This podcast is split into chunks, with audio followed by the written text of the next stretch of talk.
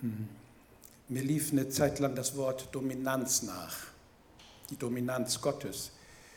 Ähm, ist ein bisschen ungewöhnlich, diesen Begriff in Bezug auf Gott zu verwenden, ihn so zu verstehen in irgendeiner Weise. Ähm, ich möchte anhand von drei Beispielen, Begebenheiten aus der Bibel und drei Männern vielleicht deutlich machen, worum es mir dabei geht. Normalerweise wird das Wort Dominanz in der Biologie verwendet. Wenn man bei Wikipedia nachguckt, geht es darum, welche, was es so in einer Pflanze oder auch in einem Tier an unterschiedlichen Faktoren gibt, die letztlich das zu dieser Pflanze machen, die wir dann sehen. Es gibt allerdings auch in einem menschlichen Charakter bestimmte Charakterzüge und das der eine Charakterzug dominanter als der andere. Und wir erkennen einen Menschen oft an diesem vordringlichen Charakterzug. Bei ihm ist so dominant, dass er so friedlich ist. Bei ihr ist so dominant, es kommt auch was Positives, weil sie so querlich lebendig ist.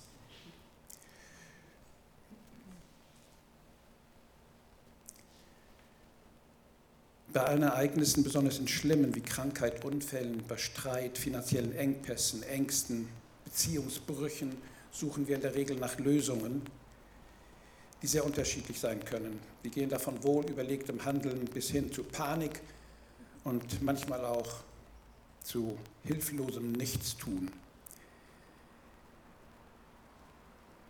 Manchmal gibt man uns den Rat, besser etwas Falsches tun als gar nichts tun. Dann stellt sich hinterher heraus, etwas Falsches tun war falsch. Besser wäre gewesen, man hätte nichts getan. Wir stehen vor Situationen, in denen wir manchmal völlig hilflos sind. Wir haben vor Wochen hier gebetet, anlässlich eines Unfalls einer Familie. Normalerweise geht es dann hoffentlich so vor, dass man einander anruft oder wenn man sich trifft, sagt man, hast du schon gehört? Ja, wie schlimm. Ach, wie schrecklich, in diesem Fall war es tatsächlich doch etwas anders. Äh, wir waren von einer tiefen Betroffenheit bestimmt. Und ähm, wir waren mehr davon bestimmt, miteinander zu beten, mit diesem unverständlichen Ereignis zu Gott zu kommen. Und ich habe gemerkt, da war bei uns eine Dominanz, die so einerseits auch wohltuend war, die Ernsthaftigkeit, die herzliche Anteilnahme mit dieser Familie zu erleben, mit drin zu sein. Und wir haben uns hier im Gottesdienst für diese Familie hingekniet vor Gott. Was war da dominant bei uns? Nicht das Erschrockensein, sondern es ist nötig, dass wir uns demütigen können vor Gott im Gebet.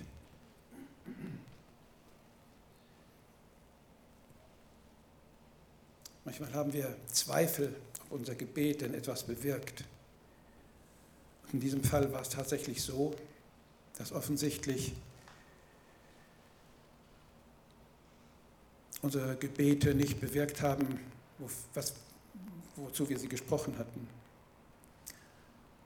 Der Arzt, die Ärzte haben den Tod festgestellt. Habe ich etwas übersehen? Habe ich was falsch gemacht?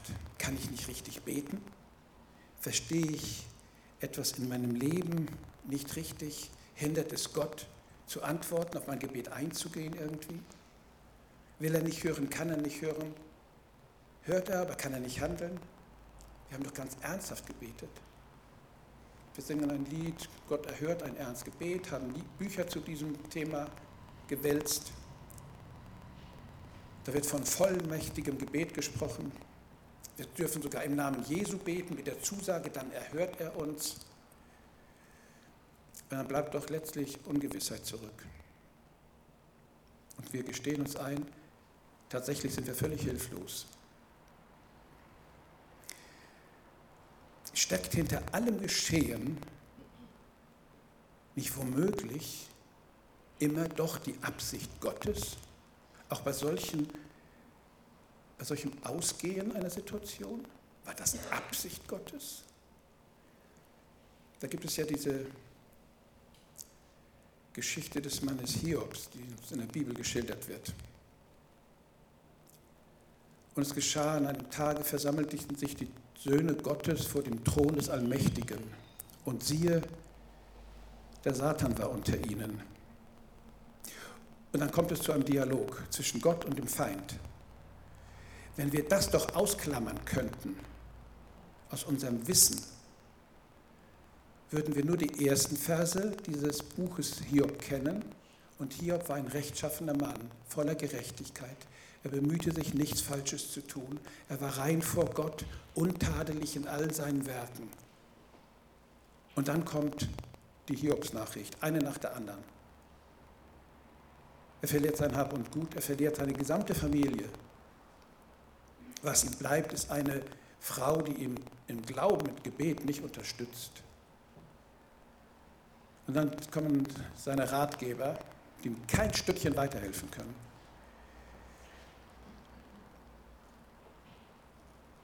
Hiob ging so weit, dass er vorsorglich opferte.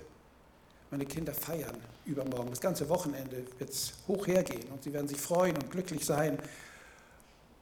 Und womöglich werden sie sündigen darin, in ihrer Ausgelassenheit Worte von sich geben, die den Allmächtigen nicht ehren. Ich werde ein Opfer bringen, vorbeugen, dass Gott nicht auf die Schuld meiner Kinder reagiert und sie straft. So sorgfältig war Gott in seinem, war Hiob in seinem Gottesglauben. Da müsste doch Gott so etwas abwenden. Aber nein, hier verliert er seine zehn Kinder, seinen ganzen Besitz. Alle seine Mitarbeiter werden umgebracht von wilden Horden, die seinen Hab und Gut rauben und zerstören. Dort kennen wir die Hintergründe der Geschichte. In unseren Lebensumständen bleiben die Hintergründe dessen, was uns geschieht, verborgen. Wir wissen nicht, warum das so läuft. Wir machen uns Gedanken darüber, finden womöglich Begründungen. Naja, er ist auch ein komischer Typ. Er ist auch immer aggressiv. Und diesmal hat mich die Aggressivität betroffen. Es hat mir Schmerzen bereitet, es hat mir ein Problem bereitet. Ich habe gebetet, Gott hilf mir in dieser Situation. Schafft diesen aggressiven Kerl aus meinem, aus meinem Weg. Gestern bin ich von einem Mann zusammengeschrien worden. Der wollte sich überhaupt nicht wieder einkriegen und hat zum Schluss noch mit einem Anwalt gedroht. Und dann bin ich vom Hof geschlichen. Gott, hättest du dem nicht das Maul stöpfen können? Ich habe mich tatsächlich durchgerungen, den Mann zu segnen. Diesen unmöglichen Kerl. Herr, segne ihn. Wenn der sich nur anders verhalten hätte, Herr segne ihn. Das sind so die Umstände unseres, unserer Lebensgeschichten manchmal. Ist das alles im Willen Gottes, in seinem Plan? Merkwürdig, Hiob sagt die Wahrheit, als er letztlich ausruft, der Herr hat es gegeben, der Herr hat es genommen. Hiob, was bist du für ein Mann, dass du das fertig bringst? Ist es tatsächlich so, dass alle Begebenheiten in jedem Fall den Plan Gottes für dein Leben zeigen? Alles, was geschieht, ist das im Plan Gottes? Ich glaube, das ist so.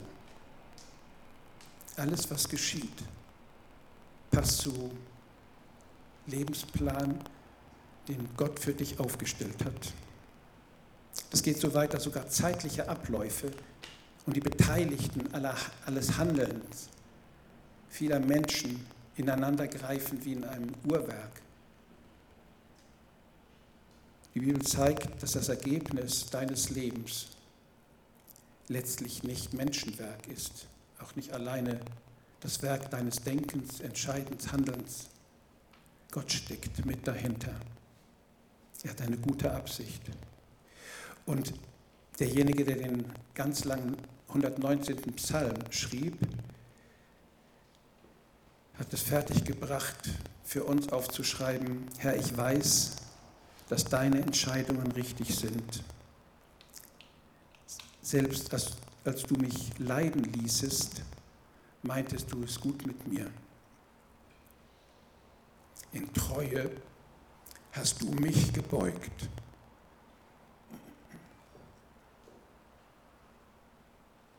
Da kennen wir die Geschichte von dem, ja, das muss man so sagen, Gottesmann Mose, ein Vorbild in jeder Beziehung.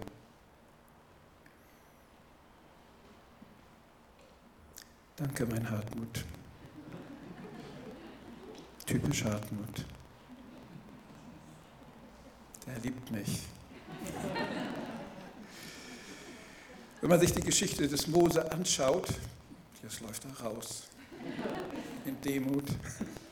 Wenn man sich die Geschichte des Mose anschaut, wissen wir, er ist gereift in der Nachfolge Gottes und durch die Erkenntnis der Majestät Gottes.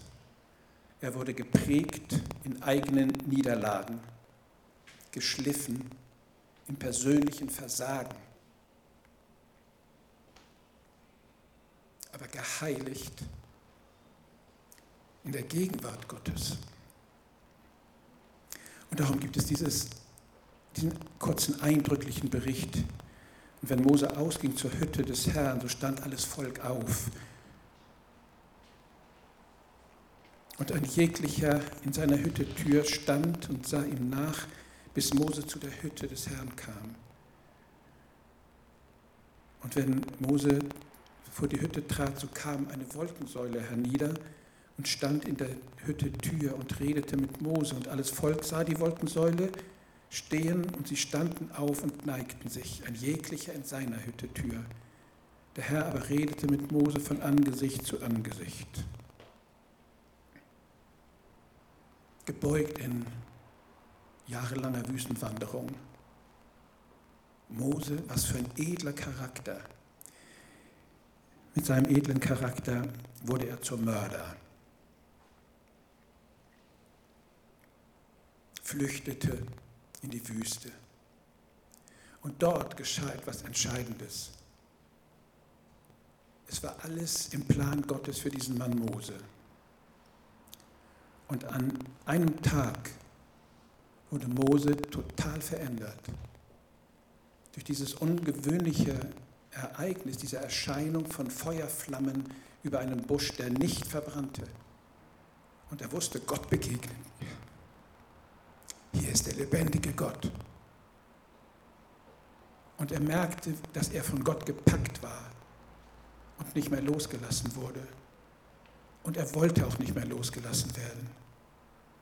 In seinem ganzen Elend wusste er, der Allmächtige ist über mir. Und dann zeigt er sich in der Wolkensäule tagsüber und nachts in einer Feuererscheinung, weil Mose begehrte, die Herrlichkeit des Herrn wiederzusehen. Und nun stand diese große Aufgabe vor Mose. Er sollte das Volk, ein Sklavenvolk, so ein lächerlicher Haufe, der nicht zustande brachte, der nur motzen konnte, sich auflehnte, unzufrieden war. So lange hielt Mose das durch. Und es war der Plan Gottes für diesen Mann Mose, dass er sich damit mit diesen ständigen Streitereien auseinandersetzen musste. Das prägte ihn Mose, du sollst mein Volk in das gelobte Land führen. Ich? Warum hast du mich erwählt? Ich habe es bis heute nicht verstanden, aber ich spüre, deine Hand ist auf mir. Du lässt mich nicht los. Diese Aufgabe muss erfüllt werden. Nur eins, Gott.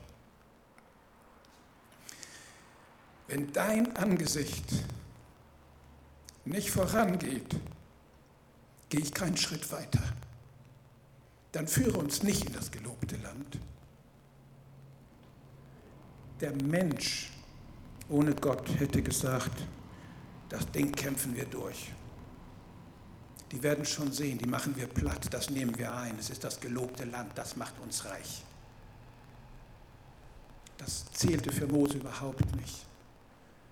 Für ihn zählte Gott, du hast einen Plan, du liebst dieses Volk, diesen rummotzenden Haufen.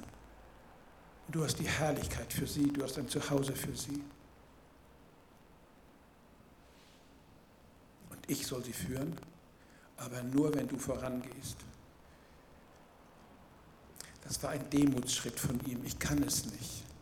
Gott, du weißt, dass ich das nicht kann.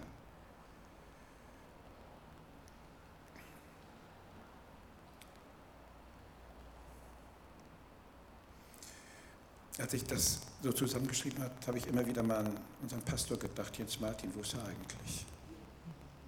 Da. Vielleicht geht es ja auch so. Wie soll ich eine Gemeinde leiten?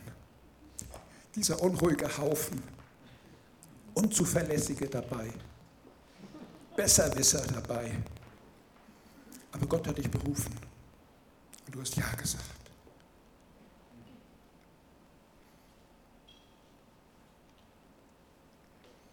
Gottes Angesicht wird vor dir, hervor, vor dir hergehen. Ich kann doch nicht Jens Martin mit Mose vergleichen. Doch. Du kannst dich damit vergleichen, weil das Prinzip Gottes, diese stille Dominanz des Planes Gottes für jeden Menschen gilt. Dominanz bedeutet eigentlich verschiedene Charakterzüge, kämpfen miteinander, könnte man schon sagen. Und der stärkste Charakterzug setzt sich durch. Gottes Dominanz kämpft nicht gegen irgendetwas. Er hat einen festen Plan und er wird ihn erfüllen. Ich will vor deinem Angesicht alle meine Güte vorübergehen lassen, war die Antwort Gottes. Worin liegt dieser Triumph des Mose? Du Gott bist Herr, ohne dich bin ich nichts.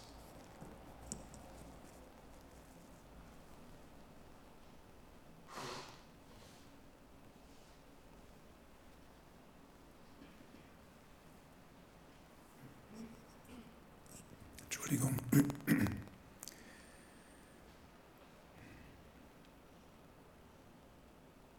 Und wir werden erinnert durch das Wort Gottes, wenn mein Volk sich demütigt, betet und mein Angesicht sucht, wird es sich auch von seinen bösen Wegen bekehren.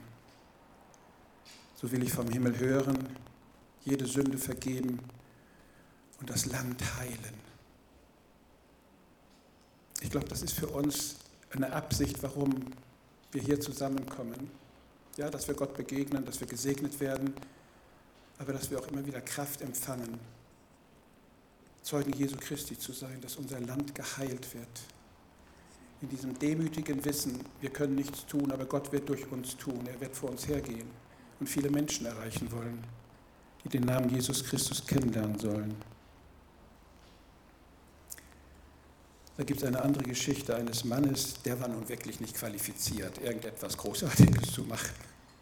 Gideon war die größte Pfeife, die man sich vorstellen kann. Aber er war auch ein Opfer seiner Umstände. Das ganze Volk Israel lebte ohne Gott und Ergebnis, sie waren bedrängt von feindlichen Ländern. Da kamen irgendwelche Horden auf ihren Kamelen angerissen und aus Jux und Dollerei brennten sie die Kornfelder ab, beraubten sie, schlugen tot, wenn sie wollten, zogen sie wieder zurück nach Syrien. Und darunter lebte dieses wunderbare Volk des Herrn in der Gottesferne. Sie verkrochen sich, wenn sie ein bisschen Getreide dreschen wollten. Sie verkrochen sich in der Kälte, wo man normalerweise Wein herstellt. Und so ging es diesem tollen Gideon. Er versteckte sich, bis an einem Tag da jemand zu ihm zu Besuch kommt.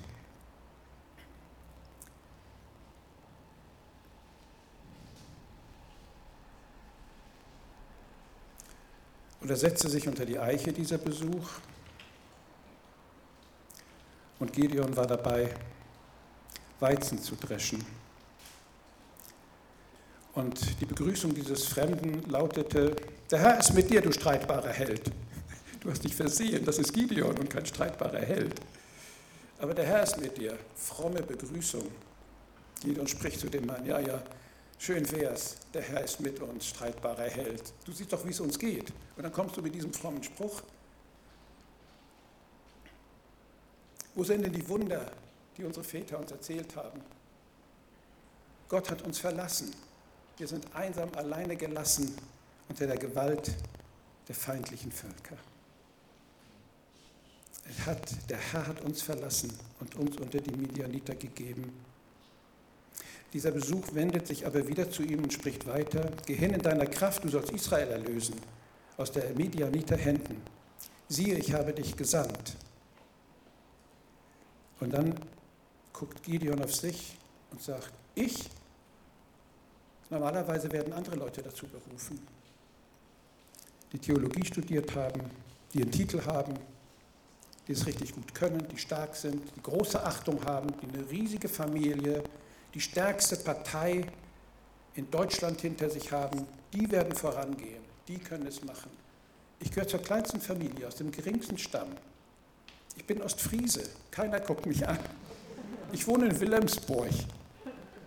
Da war noch nie jemand Großes hergekommen.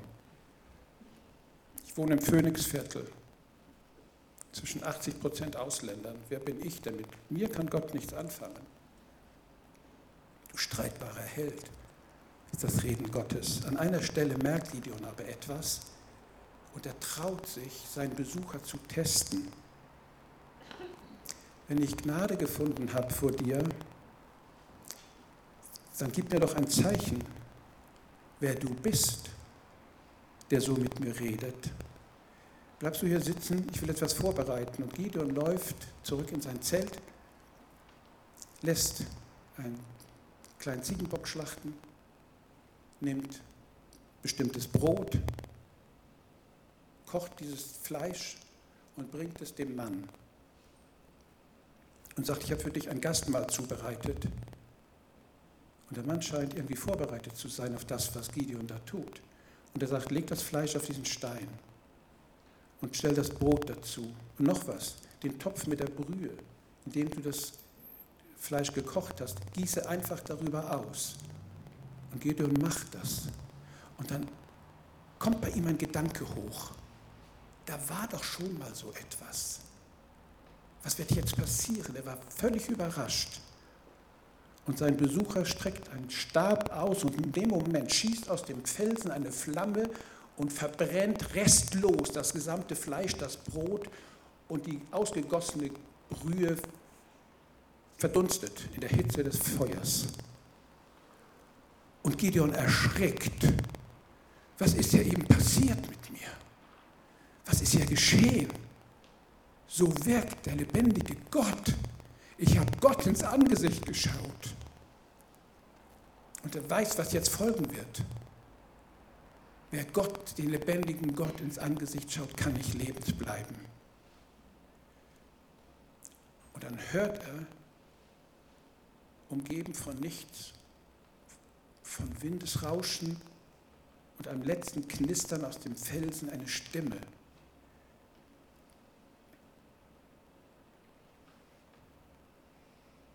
Die sprach, Friede sei mit dir, fürchte dich nicht, du wirst nicht sterben. Und Gott hat zu Gideon geredet und in dem Moment aus dieser, was habe ich gesagt, Pfeife, einen Helden gemacht. Gideon ist ein Mann, der aufsteht.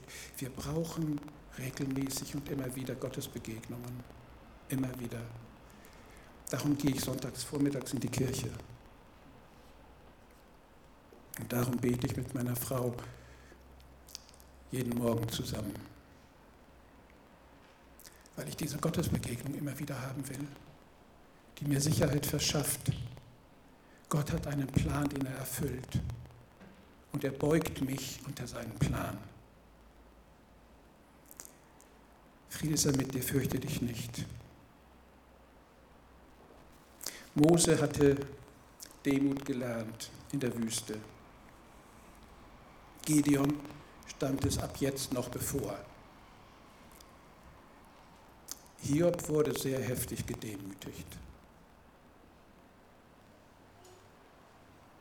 So kannst du nur die Herrlichkeit Gottes sehen. Und Gottes Wille für uns ist, dass seine Dominanz, seine Herrschaft, sein Plan, sein guter Plan, dass sein Wille geschieht, dieser Dominanz immer unsere Demut gegenübersteht. Wenn wir Gottes Herrlichkeit sehen wollen, geschieht es nur in Demut. Wenn wir zusammen sind und beten, Herr, wir wollen deine Herrlichkeit sehen, wir wollen deine Macht erkennen, wir wollen sehen, wie du Menschen zu dir hinziehst, wird es geschehen, wenn wir sein Wirken anerkennen und unsere Demut ihn bekunden und auch darin leben. Drei Männer wurden Helden durch Demut.